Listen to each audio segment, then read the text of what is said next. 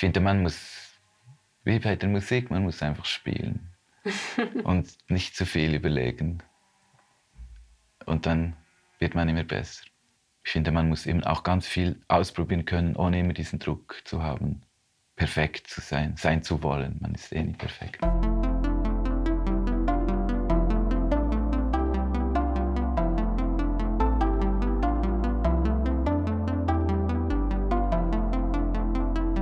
Willkommen zum Podcast Warum gehen, wenn man tanzen kann, des Kunstvereins Schichtwechsel.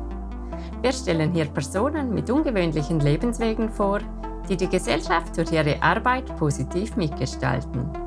Mein Name ist Laura Hilti und ich freue mich, dass Grif Rauce bei uns zu Gast ist. In einem ehemaligen Ladenlokal in Biel ist das Lokal INT untergebracht, ein Ort für zeitgenössische bildende Kunst.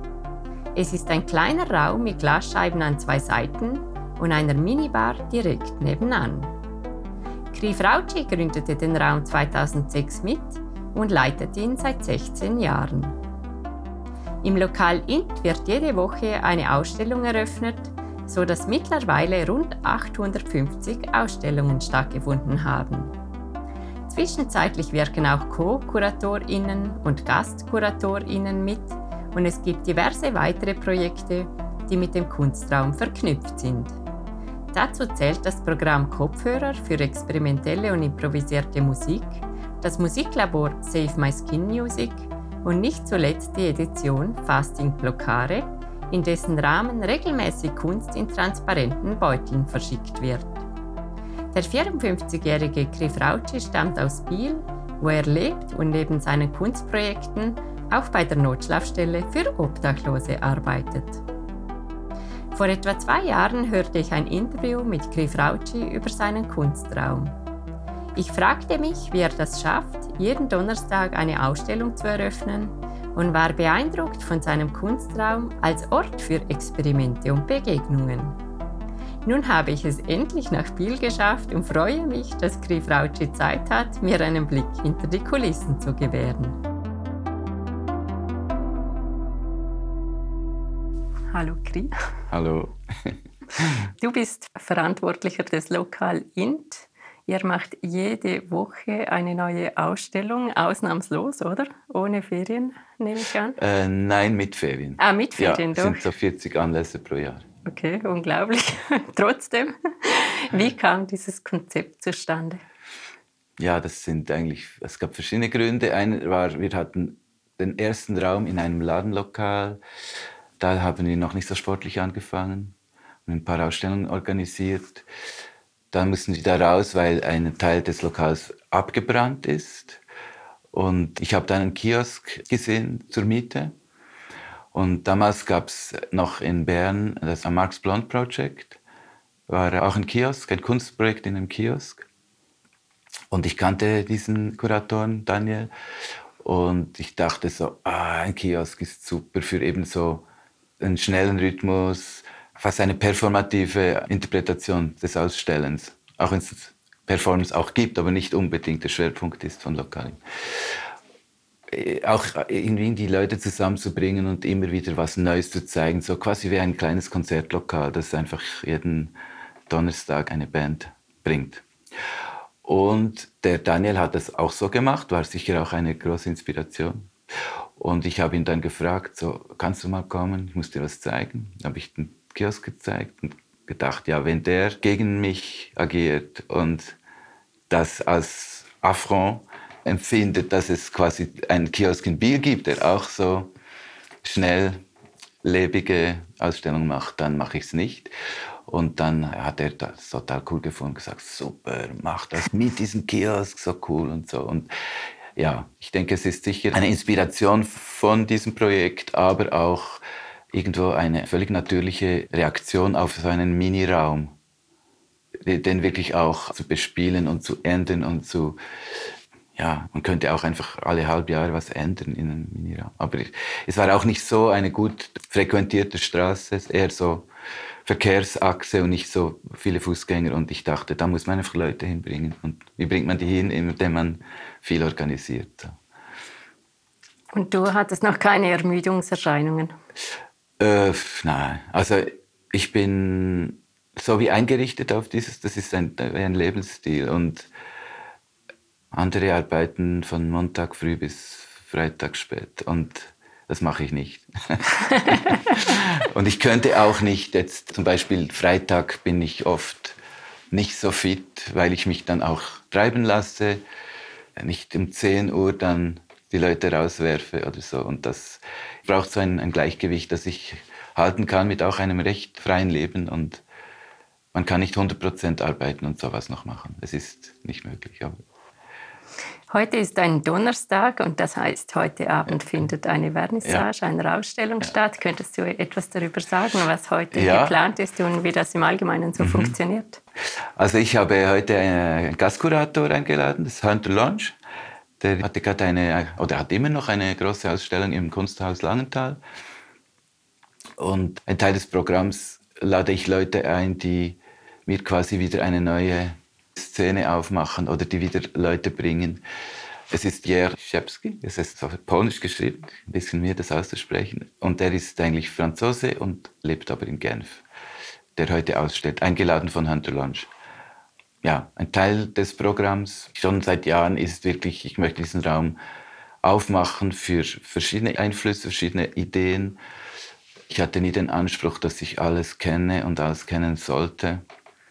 Aber ich möchte, dass auch aus verschiedenen Orten, Genf, Basel, Zürich, Tessin, Bern, also von verschiedenen äh, Ecken der Schweiz, die Szenen auch irgendwie repräsentiert sind oder Vertreter der aktuellen Szene. Und da hilft es enorm mit Leuten des Vertrauens, die motiviert sind zu kommen, motiviert sind selber auch Vorschläge zu bringen und mitzuhelfen beim Aufbau und so weiter. Es gibt auch so eine Teamwork-Stimmung, die mir sehr gefällt die nur so kurz ist, aber die trotzdem, wir sind jetzt so. Und dann gibt es auch jeden Donnerstag ein Konzert? Oder nein, ist, ah, okay. nein, nein. Musik gibt es eigentlich selten mehr. Biel ist so voller kleiner Orte, die kleine Konzerte organisieren. Sehr eine selbst organisierte Szene, sind auch oft Bands aus der Region. Es ist nicht so das professionelle äh, Musikszene oder so wie in anderen Städten. Und ich habe das eine Zeit lang auch noch mehr gemacht und habe dann gedacht, ah, es gibt genug andere, die es machen. Und ja. Außer einer Serie von Konzerten für improvisierte Musik, die auch von zwei Freunden, die selber Teil sind der Szene, kuratiert werden. Sechsmal gibt es das. Offiziell so. Warum heißt das Lokal, Lokal Int? Ist auch entstanden in der ersten Phase, auch ein Ladenlokal, jetzt auch wieder. Ein Ladenlokal, wir sind vom Ladenlokal irgendwie Wortspiel, Sinnspiel mit lokale Szene auch ansprechen, lokale Szene auch vielleicht motivieren, andere Positionen sich anzuschauen oder ein Angebot an die lokale Szene, Leute kennenzulernen, die aus anderen Regionen der Schweiz meistens kommen. Also das wäre quasi das Lokal auch einen Teil der Szene repräsentieren, indem sie ausstellen dürfen. Und das Int wäre so ein bisschen überspitzt gesagt, dieses überregionale. Biel war von Anfang an klar, man kann keinen Kunstraum machen, der nur Bieler Positionen zeigt. Das macht keinen Sinn, es gibt zu wenig Leute, die Kunst machen und dann wäre das wirklich dann fast eine Landgalerie, würde das dann Auf jeden Fall mit diesem, mit diesem Rhythmus. Und äh, ja, es war von Anfang an klar, wir wollen den Austausch, wir möchten Leute kennenlernen, die Szene kennenlernen in der ganzen Schweiz und, und noch darüber hinaus, wenn es geht irgendwie. Das ist das Internationale. War es von Anfang an einfach, Leute zu finden, die ausstellen wollen?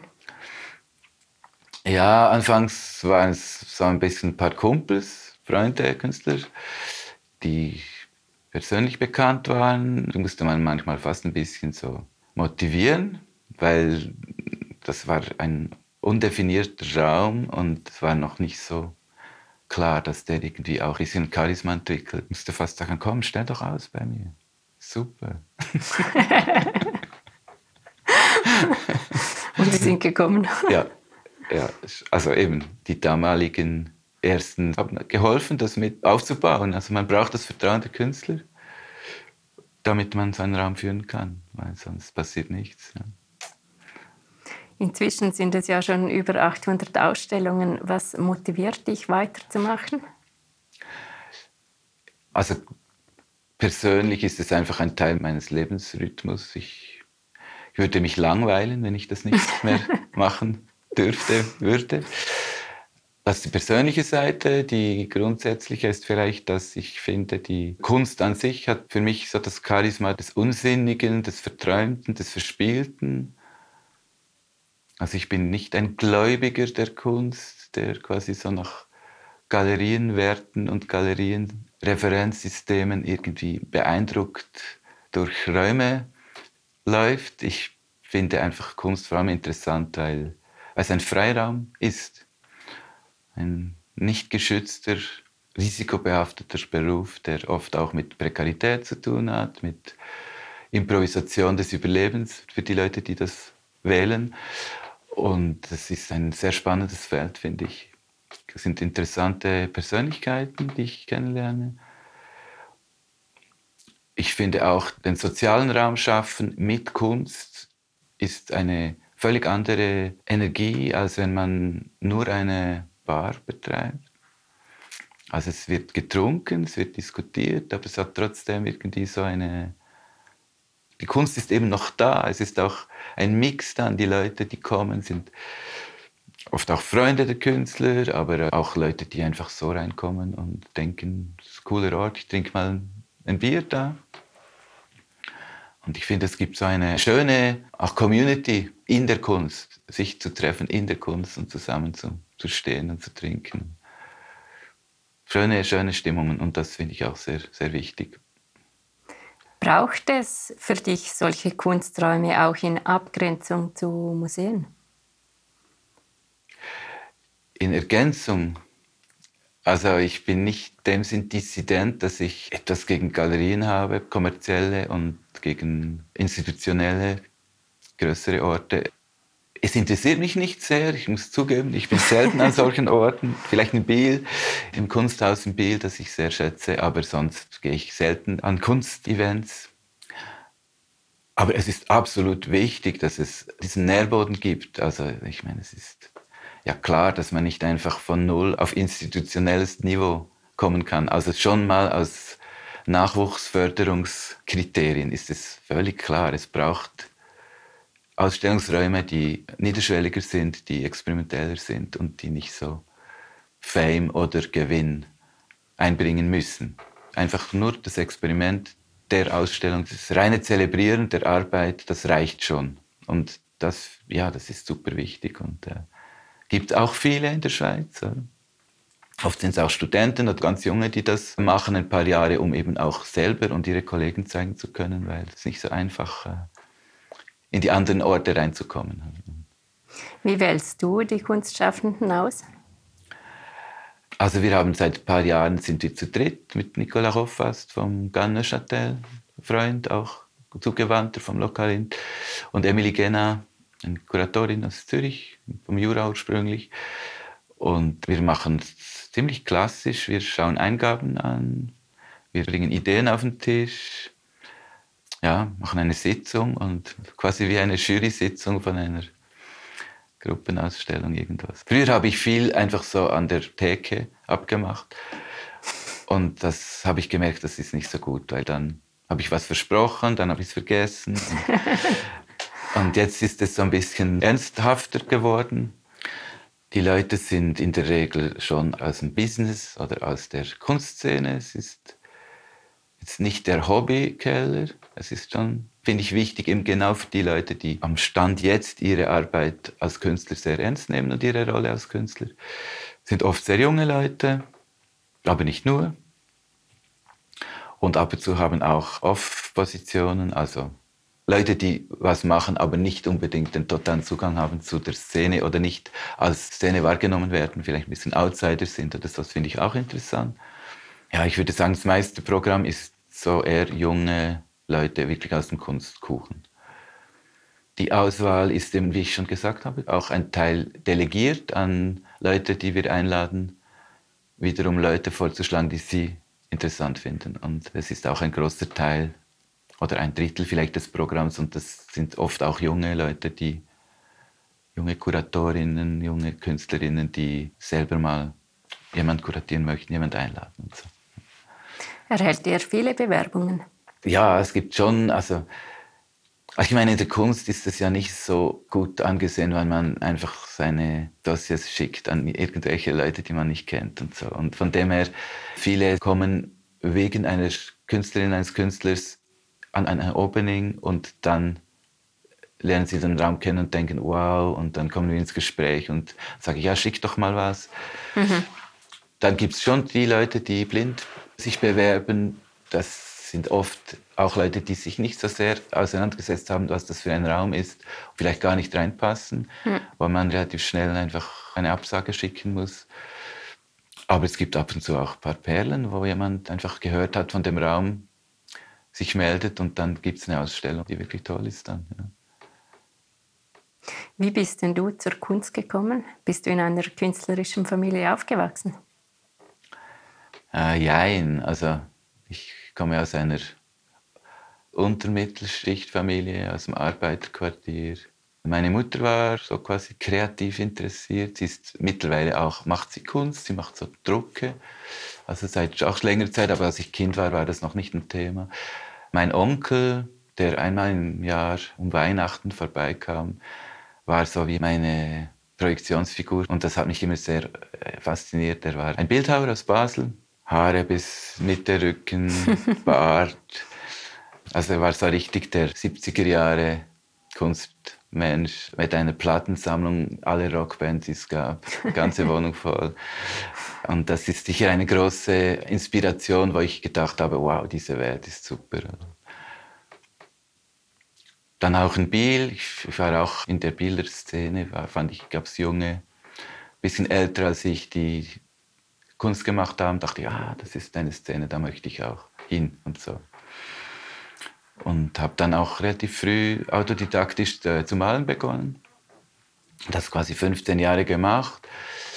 Und das ist eigentlich der Ursprung von Lokalint, weil ich war ein bisschen ausgebrannt mit meinem eigenen Künstlersein ich habe zwar da lokale Preise erhalten für meine Arbeit, aber es war trotzdem immer so ein bisschen. Dann kam wieder eine Einladung von einer komischen Galerie, die irgendwie dann noch Geld will fürs Apero. Und dann waren die Leute da und alle so älter und ein bisschen bourgeois. Und ich war einfach nicht wohl in dieser Welt und habe dann gedacht, ah, man müsste fast selber was aufbauen. Mhm. Ja. Und dann habe ich auch irgendwie dann aufgehört, selber zu malen und Objekte zu machen. Irgendwie hat mich dann das fast mehr fasziniert, so wie die Vielfalt der Szene irgendwie wirklich kennenzulernen, abzubilden. Und ich habe auch extrem viel gelernt. Ich habe fast so ein bisschen Art Brut Paintings gemacht. Es war auch noch okay, also 90er Jahre. Neue Wilde, Deutschland und Basquiat hat da noch gelebt. Also es war so auch in mhm. der Zeit, es war voll aber irgendwann hat sich das auch, meine Welt eigentlich, dieses spontane, schludrige Malen, das hat sich irgendwie auch, die Zeit war irgendwie weg für das. Heute könnte man es vielleicht wieder bringen.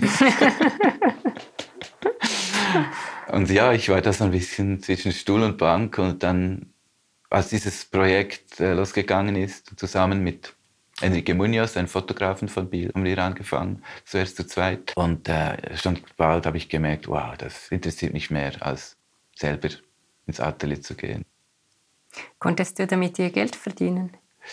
Also seit ein paar Jahren habe ich ein bisschen eine Entschädigung, Jahresentschädigung für meine Arbeit. Ich mache das jetzt 16 Jahre und seit drei, vier Jahren habe ich eine Entschädigung. Wow.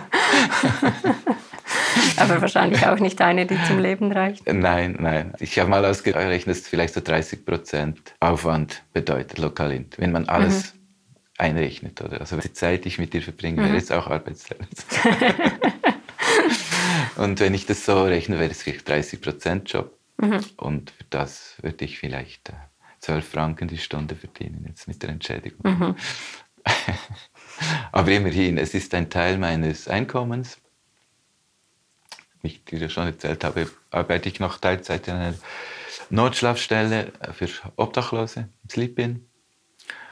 Wenn ich viel arbeite, da sind es auch ungefähr 30 Prozent. Und wo ich aber sehr viele Möglichkeiten habe, eben auch wieder mich auszuklinken, nicht so viel zu arbeiten, wenn ich andere Projekte mache. Und mit dem lebe ich und kann mich wirklich nicht beklagen. Ich habe nicht so viel Geld vielleicht wie andere Leute, aber äh, ich kann mir eigentlich so viel erlauben. Trotzdem, ich habe nicht das Gefühl, ich habe zu wenig Geld. Ist das für dich befruchtend, diese zwei Arbeiten zu haben, im sozialen Bereich und im Kunstbereich? Ja. Inwiefern? Also ich denke schon mal, ich bin im Kunstbereich extrem unabhängig, weil ich nicht nur Kunst bin. Ich habe absolut keine Probleme mit Intrigen und dazugehören wollen und die ganzen Geschichten, die passieren können innerhalb von einer Szene. Ein Teil meines Lebens ist die Kunstszene und ein Teil ist nicht die Kunstszene. Auch die Musik oder die quasi soziale Job. Und ähm, ich treffe auch Leute, die in Situationen leben, die viele Leute nicht kennen oder die in der Schweiz leben. Und, und das sind Leute, mit denen habe ich genauso zu tun wie äh, kunstaffinen Personen. Und für mich ist das auch nicht wirklich ein Unterschied, sind einfach Leute, die sich zum Teil anders verhalten und zum Teil auch da sympathisch und unsympathisch. ja, ich finde es mega wichtig, also zum, auf dem Boden der Realität zu bleiben. Führt das auch manchmal dazu, dass man dann vielleicht mehr Mühe hat mit der Kunstwelt oder mit, keine Ahnung, komplizierten Kunstschaffenden oder was auch immer da passieren kann, wenn man einen Kunstraum betreibt? Ich habe extremes Glück, dass ich das Gefühl habe, die Leute, die zu mir kommen, sind die Leute, die auch da reinpassen. Also nicht nur von der Arbeit, aber auch irgendwie von der Haltung. Ich weiß nicht genau wieso, aber ich habe selten das Gefühl, da kommt jemand und ist total wesensfremd für diesen Raum, für mich und diesen Raum. Also es gibt so viele Welten in der Kunst. Kunst ist ein Spiegel der Gesellschaft und ja, es gibt ja von Geldwäscherei bis zum auch zum Hobbykünstler oder Street Art, das ist ja alles Kunst, mhm. finde ich. Also es sind einfach verschiedene Layers. Und ja, wenn ich irgendwie in Basel bin und ich gehe oft an die Swiss Art Awards, da kenne ich ganz viele Leute, weil sehr viele bei mir schon vorbeigeschaut mhm. haben. Und das ist immer wunderschön. Es gibt auch da so ein bisschen dieses Zusammen und trotzdem ein bisschen, ah, der hat es gewonnen, ich nicht, scheiße und so. Aber ich mag das extrem, eben auch, weil ich so unabhängig da mich fühle und nicht unter Druck, ich müsse da irgendwie bestehen und was repräsentieren oder wichtige Leute kennenlernen, die ich nicht schon kenne oder irgend sowas. Man sieht natürlich auch dann den, den Kunsttourismus, also die extrem gut angezogenen Leute, die da in Basel rumschwirren, auch für die Art. Und ich meine, das ist einfach, für mich ist es wie ein UBS-Aktionärstreffen oder von der Stimmung. Ich habe überhaupt keine Überschneidung mit zum Teil dieser Welt. Und trotzdem bin ich ein Teil von Kunst und sie auch. Und das ist okay. Könntest du versuchen, deine Welt zu beschreiben? Ja, ist noch schwierig. Meistens ist die eigene Welt einfach das Selbstverständliche, das Nötige, das zu durchleuchten. Ja, ich denke sicher, dass ich keinerlei kommerzielle Interessen habe, dass ich vielleicht schon eher, zwar in der Kunst und wie gesagt auch explizit in der Kunst eigentlich mich engagieren möchte, eben nicht ein Sozialort für Bastel und Zusammenkünfte, sondern wirklich Kunst.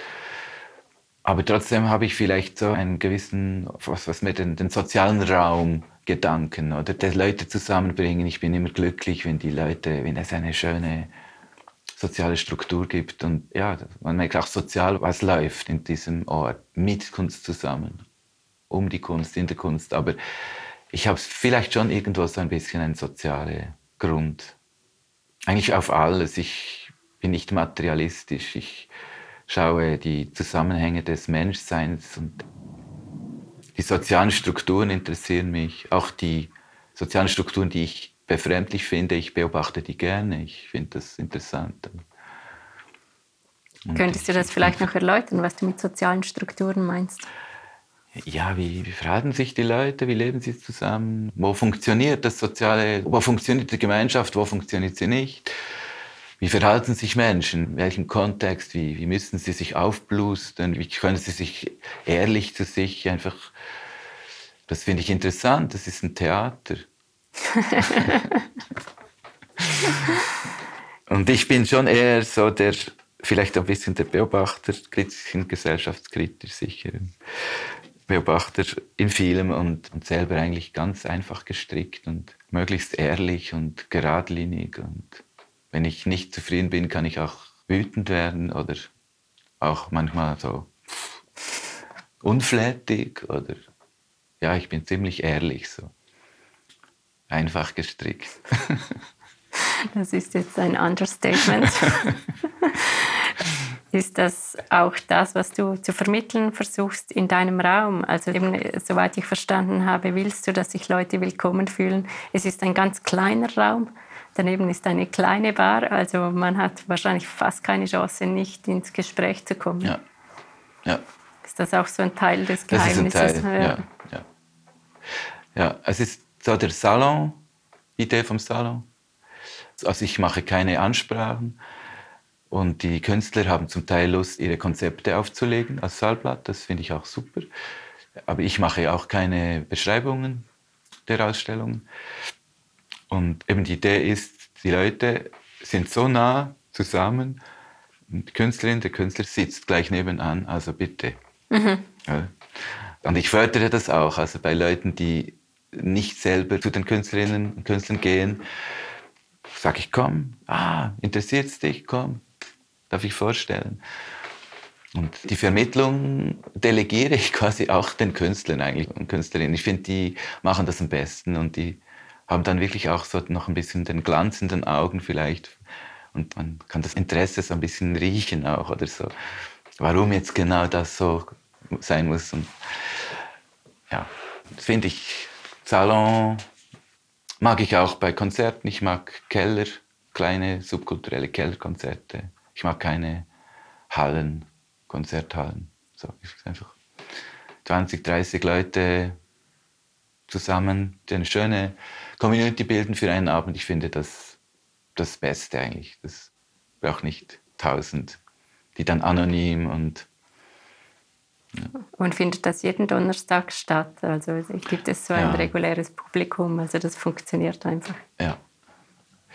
Ja, das Publikum ist immer wieder neu zusammengewürfelt. Es gibt viele Bielerinnen und Bieler, die regelmäßig kommen, aber eben auch nicht immer.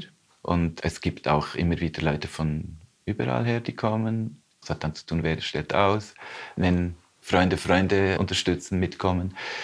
Und die besten Situationen vom Sozialen her finde ich, wenn das ein buntes Gemisch ist zwischen auch Followers der Künstler, aber auch Neugierigen, die nicht mal wissen genau, wer das ist und vielleicht sogar noch Leute, die überhaupt keine Ahnung haben von Kunst und einfach auch noch reinkommen.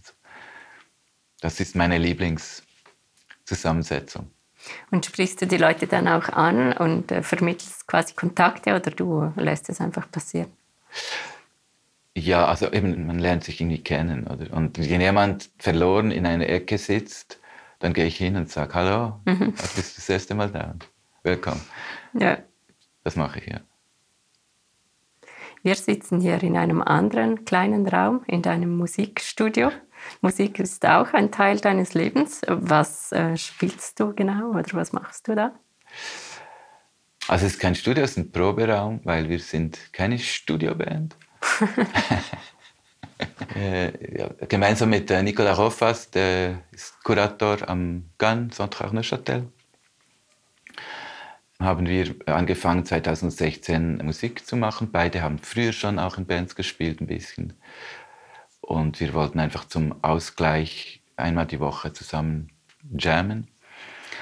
Und dann hat sich so entwickelt, dass ich so ein bisschen zum Songwriter wurde. Natürlich mit vielen Referenzen, vielen Vorbildern. Es ist englischsprachig, ich bin ein bisschen englischsprachig. Es sind konstruierte Songs, aber trotzdem so ein bisschen Autor spielen und Rockgitarre. Und Nico hat dann eher, der spielt eher die Töne, die feinen Töne, die Layers, die Sounds. Und so hat es angefangen. Dann haben wir immer wieder mit verschiedenen Leuten dann auch phasenweise gespielt, die dann auch immer wieder weggezogen sind oder keine Zeit mehr hatten. Und, so. und wir zwei sind eigentlich immer seit 2016 so wie die stabile Formation. Jetzt sind wir wieder zu viert mit Vera Traxel, Künstlerin von Biel und Marie Redmann, eine Grafikerin.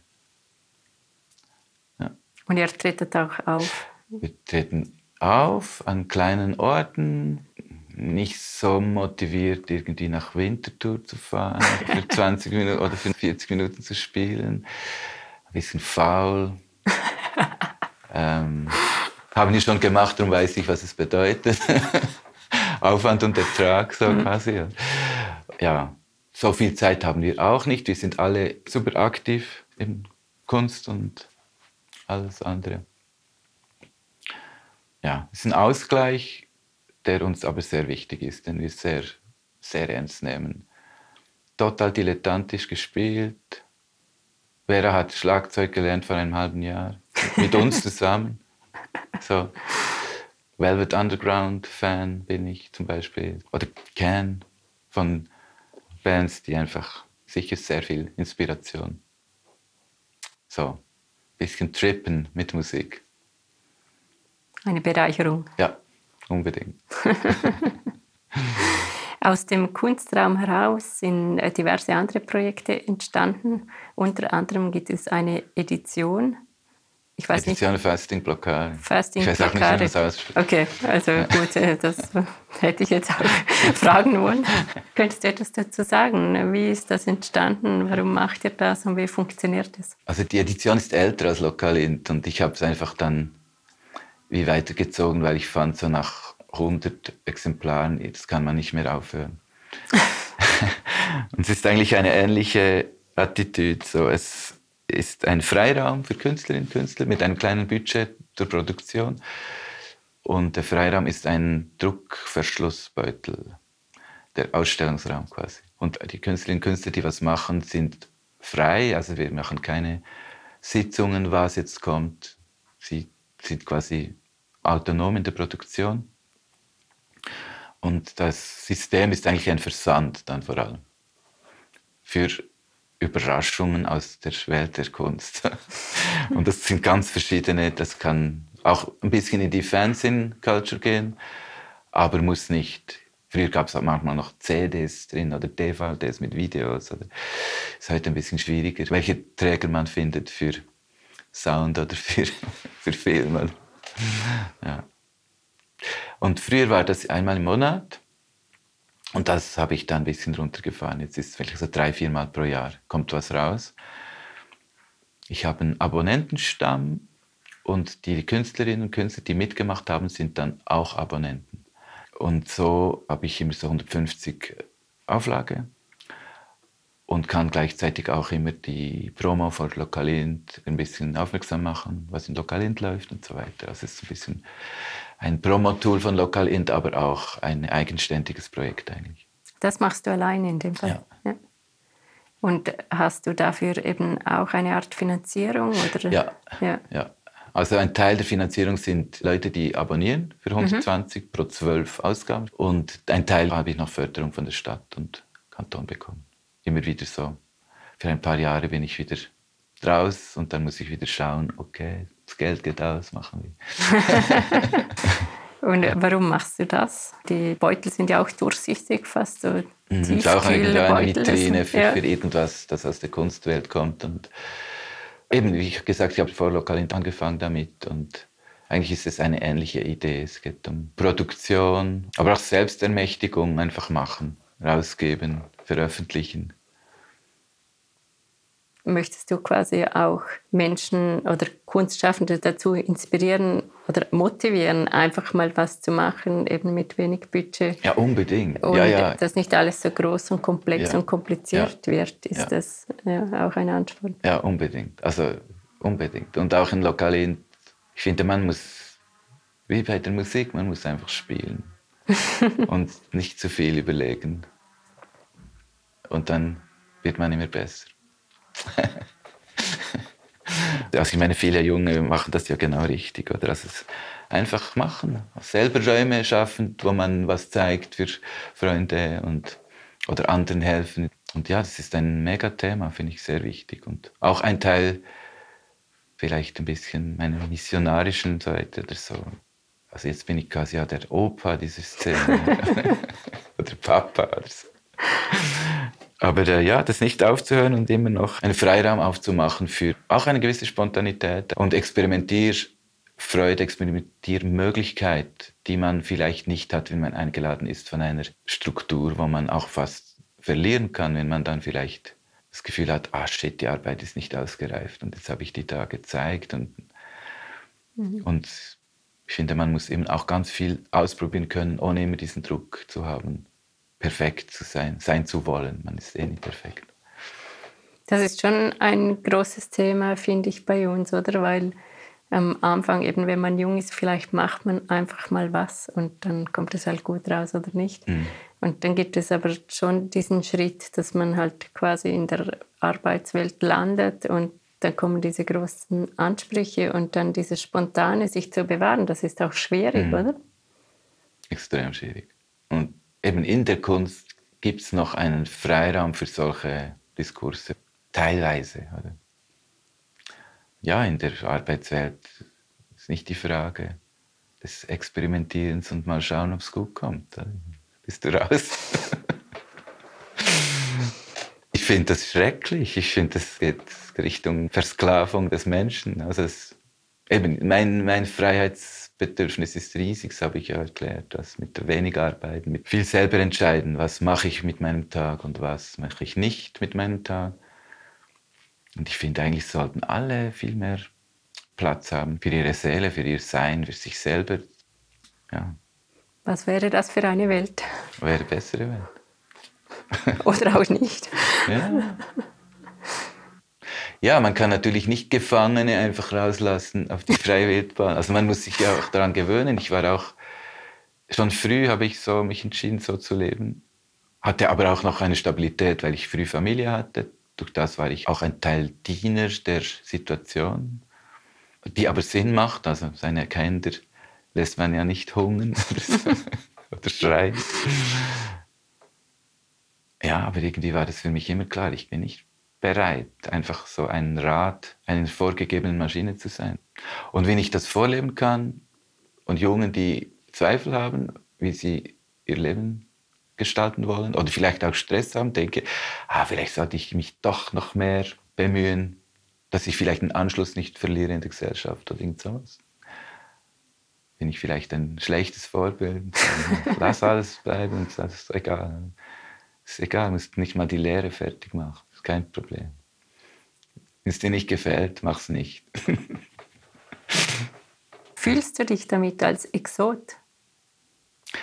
Ja, ist nicht. Also ich bin immer eigentlich so ein Einzelgänger, der sehr sozial unterwegs ist. War immer so. Und ich habe nie den Anspruch gehabt, dass ich in einer größeren Gruppe quasi übereinstimmende Meinungen. Und ich überlege mir gar nicht so, wo sind meine Ideen anschlussfähig und wo nicht, weil ich einfach so auf mich gestellt irgendwie denke. Ist mir auch egal, wenn ich nicht verstanden werde oder so irgendwie. Aber ich achte auch nicht, gibt es jetzt viele Leute, die so denken oder die sich so, ja, es gibt schon Leute. Ja. Aber Was denkst du, woher kommt dieser unabhängige Geist, weil ich denke, es würden ja viele gerne vielleicht sich ein bisschen rausziehen, weniger arbeiten oder anders arbeiten, freier arbeiten, aber es trauen sich ja die wenigsten. Also man muss dann auch noch Glück haben, dass man das kann, wenn man will. Und das hatte ich. Also meine Ex-Frau war Lehrerin und hat sehr gerne gearbeitet. Und ich habe auch meine Geldarbeit gemacht. Aber wir konnten uns das so gut aufteilen und ich meine, es war nie die Frage, also wenn ich jetzt ein Workaholic aus der Arbeitswelt gewesen wäre, hätten wir einen Konflikt gehabt in der Familie, weil sie wäre auch nicht so froh gewesen, einfach 100 Prozent die Kinder zu hüten oder mhm. sowas. Also von dem her war das eigentlich auch, dass man das finanziell machen kann, ist ja schon mal extrem äh, ein Privileg, oder wenn das mhm. gerade passt. Von dem her verurteile ich auch niemanden, der das nicht kann, und die, die Angst haben, vielleicht weniger Angst haben, einfach mal machen. Ich meine, man kann sich ja dann wieder neu orientieren, wenn man merkt, das geht nicht auf oder ich verarme mit diesem Lebensentwurf. Mhm. Außer die wirklich Armen, die können das nicht. Oder? Aber mhm. ich meine jetzt die, sag mal, Leute, die einen gewissen Spielraum haben, vielleicht von der Ausbildung her oder von, die können ja eigentlich auch dann sagen, okay, ich gehe wieder rein. Und mhm. ja, also ich finde, ja, viel, viel mehr experimentieren ist sicher gut. Und wahrscheinlich äh, mit deiner Perspektive auch, was du siehst bei der Notschlafstelle, hätten sehr viele Menschen sehr viele Möglichkeiten zu experimentieren, oder? So im Vergleich. Ah, im Vergleich, ja. Ja.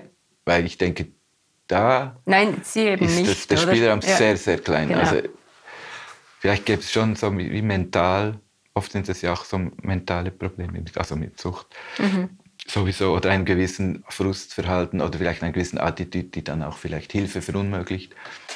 Gibt sicher auch Potenzial für Leute, die wirklich in der Scheiße sind, was zu verbessern. Also jeder hat irgendwo ein Potenzial, in seiner kleinen Welt was zu verbessern. Aber ja, es ist nicht ein Riesenspielraum da. Es geht vielleicht mehr, überlebe ich oder nicht? Oder habe ich noch ein paar Jahre vor mir? Oder auch Leute, die keine Papiere haben. Da denke ich auch mal, was sind die Spielräume? Mhm. Kannst du noch so nett sein? Hast keine Chance. Und im Gegensatz dazu haben dann eben viele Leute sehr viele Spielräume, Ja, die aber oft vielleicht glauben, dass sie keine Ja. hätten, oder? Ja. Konntest du das deinen Kindern vermitteln? schon. Sind das auch unabhängige Ja, Geister in ich dem würde Fall? sie so, so definieren. Sind sie schon erwachsen? Ja, Ja. Ja. Machen auch ihre eigenen Dinge. ja. Du hast den Kunstraum jetzt seit 16 Jahren und eben es gibt jede Woche eine Vernissage. Es sind diverse Projekte schon daraus hervorgegangen oder wurden darin weiterverfolgt. Wie siehst du so deine Zukunft noch? Machst du das noch weitere 16 Jahre oder gibt es noch andere Projekte, die du aufgleisen willst? Ja, vielleicht wieder dieses zum einfach gestrickten. Ich bin wie der Mann von der Bäckerei aus dem Dorf. Der macht das einfach, bis er irgendwie umfällt. Also, also bis er nicht mehr kann oder bis er Konkurs geht. Also, Ja. Und ich habe keinen Grund, das aufzuhören. Es, ist, es macht Sinn. Der Ort macht Sinn. Wenn gar niemand mehr kommt, wenn die Künstler nicht mehr kommen wollen, wenn die Finanzierung nicht mehr klappt, wenn ich rausgeschmissen werde aus dem Raum und nichts Neues finde, wenn ich gesundheitliche Probleme kriege, was ich manchmal denke, ja, mit meinem Lebensstil, hm, vielleicht ein bisschen aufpassen langsam. Und so. ähm, es gibt so viele Gründe, warum das ändern oder auch beendet werden könnte. Aber ich habe nicht den Wunsch, das zu beenden. Und auch nicht den Wunsch zu vergrößern oder so. Ich finde, das Format ist perfekt. Und du hast darin in dem Fall noch genug Experimentierräume, auch wenn es eben jeden Donnerstag ist eine Vernissage. Es ist eigentlich immer die gleiche Jahresstruktur. Ich mag Rituale und eigentlich experimentieren in rituellen Rahmen. Also, ne, ich habe nichts mit Ritualen zu tun. Also so, ich denke, wie mit der Musik auch, wir machen eigentlich so ein bisschen Schrummrock. Und das ist ganz einfach, viel auf einem Ton und ein Wechsel und einfach so. Und es gibt einfach so viel Platz, um den Kopf frei zu halten, um auch das dann innerhalb der Struktur, das wird nie gleich gespielt. Das ist nicht eine Musik, die, da kommt Solo, genau so Töns, das ist überhaupt nicht so. Oder? Es hat irgendwie so einen Free Jazz, es tönt überhaupt nicht wie Free Jazz, aber eine Free Jazz-Attitüde. Und der Rahmen ist aber trotzdem melodisch irgendwo, einigermaßen melodische Rockmusik. So. Und ich mag das auch bei Lokalint. Ich finde, das ist so wie ein, der Rahmen ist da und dann innerhalb dieses Rahmens gibt es immer wieder neue. Schon, ich meine, jeder Künstler, jede Künstlerin hat ein, so, so eine andere Vision und eine andere. Ja, es ist, das ist, finde ich, extrem spannend. Oder? Ist, es wechselt eigentlich dauernd. Und dann eben auch der soziale Raum, er ändert sich, weil es eben nicht eine Bar ist mit immer den gleichen Leuten. Eben durch die Wechsel in der Kunst gibt es immer auch einen Wechsel und man weiß nie, wer kommt heute Abend zusammen. Super spannend. Mich hängt das nicht ein. Ich glaube, ich habe das so was Kleinstadtmäßiges, so, so ein bisschen, ich bin wohl, wenn ich weiß, wo ich wohnen kann, wo ich Musik machen kann und, und dann fühle ich mich extrem frei. So richtig krass frei wäre mir zu frei oder zu verloren. Räume, um kreativ zu sein, Ja. quasi. Ja. Ja. Könntest du vielleicht zwei oder drei Ausstellungen beschreiben, damit man sich ein bisschen vorstellen kann, wie der Raum zu unterschiedlichen Zeiten aussieht. Also ich kann zum Beispiel eine Materialschlacht beschreiben. Eine krasse, es war Patrick Harter, der nicht mehr aktiv ist als Künstler, leider. Er musste dann auch den Entscheid fällen, zu arbeiten mit Familie, also andere Arbeit zu machen, ist Bildhauer. Vor dem Kunstraum hat es so Verbundsteine, die ausgelegt sind, also so Vorplatz. Und er hat mit denselben Steinen dann innen im Raum eine Rampe gebaut so wie eine halbe Halfpipe für Rollbrett, aber mit diesen ja, Verbundsteinen, diese Betonelemente, die man Gartenbau und so verwendet. Ja, und der ist mit zehn Leuten da äh, ein Tag, eine Nacht aufgebaut für eine Woche. und so gab es ein paar verrückte, richtig krasse, verrückte Geschichten. Oft sind es aber auch einfach Präsentationen von äh, zusammenhängenden Arbeiten oder eine installative Idee, dass man sagt, okay, es ist ja auch ein Schaufenster, dieser Raum. Er hat quasi zwei Wände, zwei Scheiben und ist dann eben auch einsichtbar die Woche über für Passanten und Interessierte. Und da gibt es Leute, die auch gerne installativ arbeiten, auch zum Teil für den Ort etwas machen. Dann gibt es aber auch Performances, wo alle Leute am Boden sitzen, auf diesen Bänken und jemand in diesem kleinen Raum performt oder Musik macht, eben bei der Experimentalmusikreihe. Manchmal jetzt sehr viele Leute gleich von Anfang an, manchmal ist ein Kommen und Gehen. Es gibt ja Bilder auf der Webseite.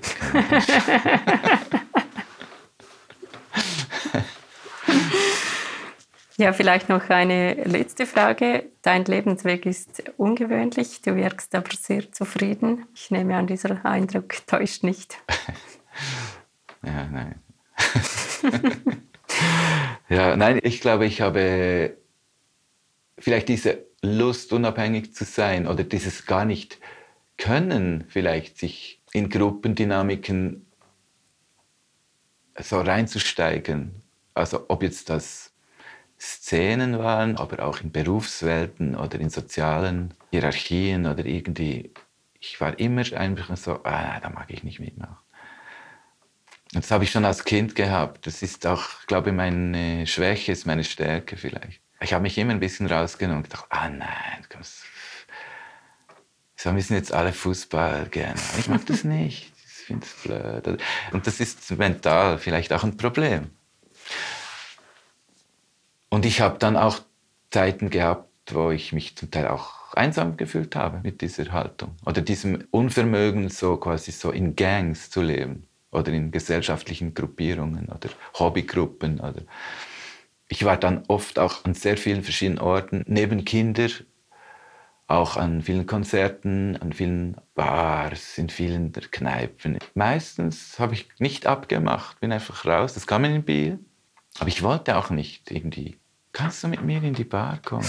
Also irgendjemand, treffe ich dann schon, den ich kenne und so. Und, aber ich war eigentlich immer so ein bisschen so drauf. Und mit durchaus auch Zeiten, wo ich nicht so sicher war, ob ich glücklich bin. Und das hat mich aber jetzt irgendwie so seit ein paar Jahren, äh, ja, ich musste da durch. Ich musste überall quasi so hin und überall auch ein bisschen Außenseiter sein.